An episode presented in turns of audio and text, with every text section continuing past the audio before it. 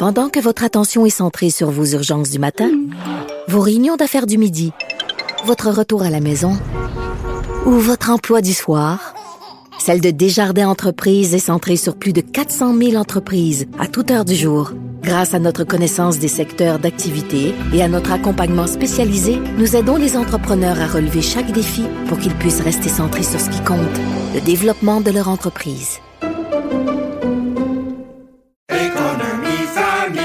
Ici Ricardo. Et Émilie, marchand d'IGA. On a envie de vous inspirer à bien manger. À moins de 5 la portion. Suffit de repérer les produits valeurs sûres et de les cuisiner avec une de nos recettes. Les valeurs sûres, c'est bien pensé, hein? Bien sûr! Détails sur IGA.net.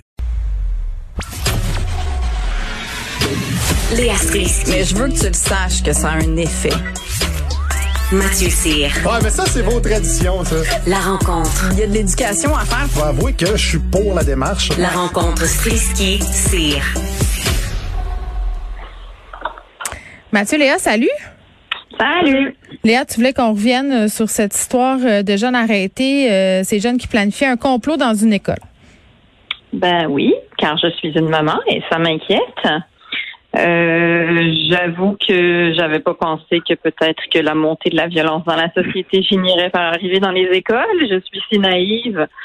Mais euh, je, ce qui m'inquiète aussi, c'est que, ben, à date, on ne sait pas euh, s'il s'agit de quelle école. Je comprends qu'on doit protéger évidemment l'identité des mineurs, puisque ce sont des mineurs qui ont euh, fait ce plan de fusillade et les victimes qu'ils essayaient de cibler étaient évidemment aussi mineurs. Euh, mais je trouve ça presque dommage qu'on puisse pas savoir c'est quoi l'école euh, parce que j'ai. Imagine la panique. Ben non, mais je sais bien, je, je, je, comprends. J'imagine que si c'était une école qui nous concerne, on serait au courant. Mais euh, je, je, je je sais pas quoi faire avec cette information-là. Je trouve que c'est bien au moins parce que la police a pris ça très au sérieux. Euh, quand il s'agit d'ados, tu sais jamais s'ils ont juste des idées de con puis que c'est des plans euh, qui font des plans imaginaires ou finalement est-ce que c'est quelque chose de concret? J'imagine que la menace était très concrète si la police s'en est mêlée, mais c'est quand même aussi le fun qu'on prenne pas de chance. Donc ça, ça me rassure. Euh, mais j'aime pas l'espèce de valorisation de la violence qu'il y a en ce moment. J'ai l'impression qu'il y y a bien du monde qui trouve ça cool, des guns, puis de la violence, puis ça m'inquiète. Mathieu? Ben, je voudrais premièrement féliciter les policiers, policières qui ont euh, qui ont participé à ça, euh, à, à l'arrestation de ces gens-là, parce que justement, euh, comme dit Léa, souvent c'est pas pris au sérieux. Tu souvent quand tu arrives à ce stade-là, puis que tu as des menaces et tout et tout, c'est un peu comme les menaces sur le web. Il faut vraiment des preuves concrètes que quelqu'un est prêt à passer à l'acte avant que la police puisse intervenir. Et là, ben, je suis content qu'ils soient intervenus avant que ça arrive, parce que ça aurait pu déraper. Euh, aussi fait que euh, je trouve que on, souvent on parle de l'américanisation de, de, du système politique, puis aussi de plus en plus, on, dirait que la, ah, ok, regarde, je vais le dire, on dirait que la, l'amour des armes euh, migre vers le nord, puis ça me fait un peu peur moi aussi. Je trouve que de plus en plus de violences liées aux armes, on, en voit de plus en plus à Montréal, un peu un peu partout au Québec. Puis de voir ça dans les écoles secondaires, je me dis personne n'est à l'abri. Ouais souvent, ils n'ont pas, ils ont pas conscience à cet âge-là de la portée de leurs actes. Puis c'est, quelque chose qu'ils peuvent regretter toute leur vie. Mais quand même, attends, là, ils, se défendent en disant que c'était une mauvaise blague, mais on parlait quand même d'explosifs, d'une liste. Ça avait l'air assez bien organisé, leur affaire. Oui, c'est ça. Pour une mauvaise blague, c'était très, très bien fêté. On est loin de rire et de lire. Là. Puis, euh, je, je, je, je comprends pas comment des adolescents peuvent arriver à cette conclusion-là de se dire, hey, ce serait une bonne idée de faire ça. Et surtout, tu vois que maintenant, il n'y a, plus de glorification du tueur comme il y avait il y a une quinzaine d'années. Maintenant, ils taisent le nom des tueurs, ils parlent juste des victimes. Fait que tu mm. peux pas accéder à l'espèce d'immortalité que tu visais il y a 15-20 ans quand on parlait des tueurs euh, des tueurs de masse comme ça, des, des, des, des mass killers, puis mais là, c'est plus ça. mais ça nous fait penser à Columbine. Ça n'a pas eu lieu, là, mais même genre de, de scénario des ados, euh, puis là, on sait pas c'est quoi le contexte derrière ça, on, connaît rien. Mais tu sais, des, ados, ça, ça a des mauvaises idées. Là. Moi, je commence à en élever un. Je peux pas dire que j'ai mon doctorat en ado encore, mais je vois comment il a des fois des mauvaises idées et il peut se tenir avec du monde aussi qui ont des mauvaises idées. Hmm. Puis il faut juste se souhaiter que ces jeunes-là en arrière ont des bons parents, parce que je pense que si ces enfants-là si ces ados-là sont pas euh, dans une détresse totale ou qui sont complètement livrés à eux-mêmes, la police, ça fait super peur, mine de rien. Quand tu es un ado là, qui a tendance à, se tenir quand même dans son rang, là, mais que tu as une idée de con, puis tu suis le fil de cette idée de con-là, puis à un moment donné, ça grossit parce que tu es avec d'autres gars qui ont des idées de con, puis là, ben c'est ça que ça fait. Wow, wow, wow, comment ça, d'autres gars? Ben, c'est le cas ici, là. Non, j'avoue que c'est ben, Ils disent quatre ados, on sait pas leur sexe, Léa, tu non, présumes? Non, c'est vrai, c'est vrai. C'est vrai, je présume, je me, je me base sur qui à date a des des idées de con dans ma maison. Ben, si on raison, Oui, ben, si on regarde euh, les incidents malheureux euh, qui se sont passés. Euh, mais mais c'est inquiétant, puis c'est inquiétant de voir qu'il y a des jeunes bon, qui se regroupent comme ça pour planifier de la violence dans leur école secondaire, tu sais, la culture du bullying à son paroxysme, c'est ce que j'ai envie de dire. Ben, ben, en fait, en fait, je pense que, en tout cas, là, c'est moi qui, je m'avance sur un terrain que je connais pas, mais souvent, c'est ceux qui sont bulliés qui agissent de la sorte. C'est très rare que c'est le bully, le king de l'école, pour qui tout va bien, qui va décider de tuer tout le monde. Pour lui, ça va bien. La ville de l'école, c'est un paradis. C'est plus l'autre qui se fait écœurer, qui se fait piquer son lunch à la cafétéria, qui a mené ses cœurs, puis décide ah, de donner tout ben, le monde. C'était le cas dans, dans, dans, le cas de Columbine. Puis je, je redis, là, là, on est en train de faire euh, des présomptions. on n'a pas de détails sur les motivations. On ne sait pas qui sont ces ados-là. On, sait juste qu'ils étaient très bien organisés. C'est ce qu'on sait. Mais moi, je pense aux parents là-dedans. Puis je me aïe, aïe, imagine-tu? Imagine. vraiment, je veux dire, en tant que parent, tu te sens toujours coupable. Tu euh, s'il arrive quoi que ce soit à ton enfant, tu vas trouver une twist quelque part pour te dire que c'est de ta faute. Fait que j'aimerais pas être à leur place parce que si ben tu es présent puis que tu rien vu aller de la passe, tu dois dire aïe aïe pendant les quelques heures par jour où ben il n'est pas avec moi, il fait ça. Mais les ados, là, sont secrets. Moi, c'est ça que j'ai compris à un moment donné. C'est comme si quand ton flot arrive à l'adolescence, euh, tu perds ta grippe. C'est-à-dire qu'à un moment donné, il y a tout un pan de sa vie là, que tu connais pas, puis c'est normal, ça fait partie du développement des humains. tu sais. Euh, mais mhm. euh, pendant qu'ils sont justement en train de développer leur autonomie, ben il y a des bouts que tu contrôles plus, qui t'échappe, il suffit d'une mauvaise rencontre, euh, de mauvaise lecture, tu sais, pour qu'ils s'embobinent puis qu'ils puissent en venir peut-être euh, dans le plus malheureux et exacerber des cas à fomenter euh, des ben. complots comme ça. Léa, tu voulais ajouter quelque chose?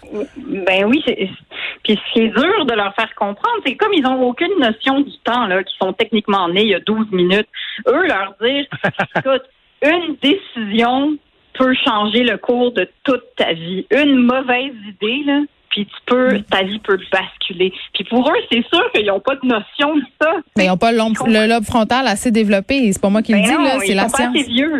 Ben c'est ça. Fait que c'est dur de leur expliquer, mais vraiment leur faire ressentir le danger. Fait mm. on espère que ces que ces enfants-là sont pas perdus puis que la police ça leur a fait peur. Je rappelle, euh, je rappelle qu'on leur donne des permis de conduire à 16 ans, ce qui me fait assez capoter pour vrai.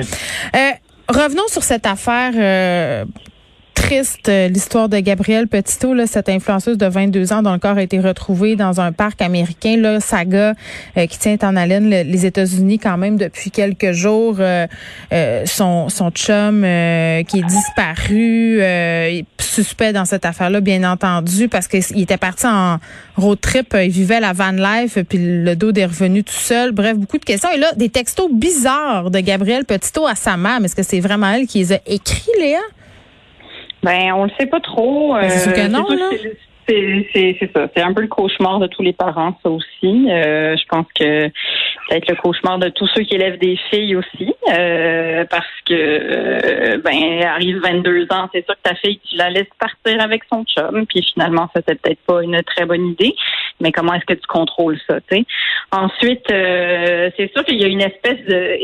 C'est un peu fascinant comment malheureusement, notre fascination pour le crime, ça, c'est une des histoires que, je veux dire, l'Amérique a vraiment les hmm. yeux rivés. Il y a un hashtag.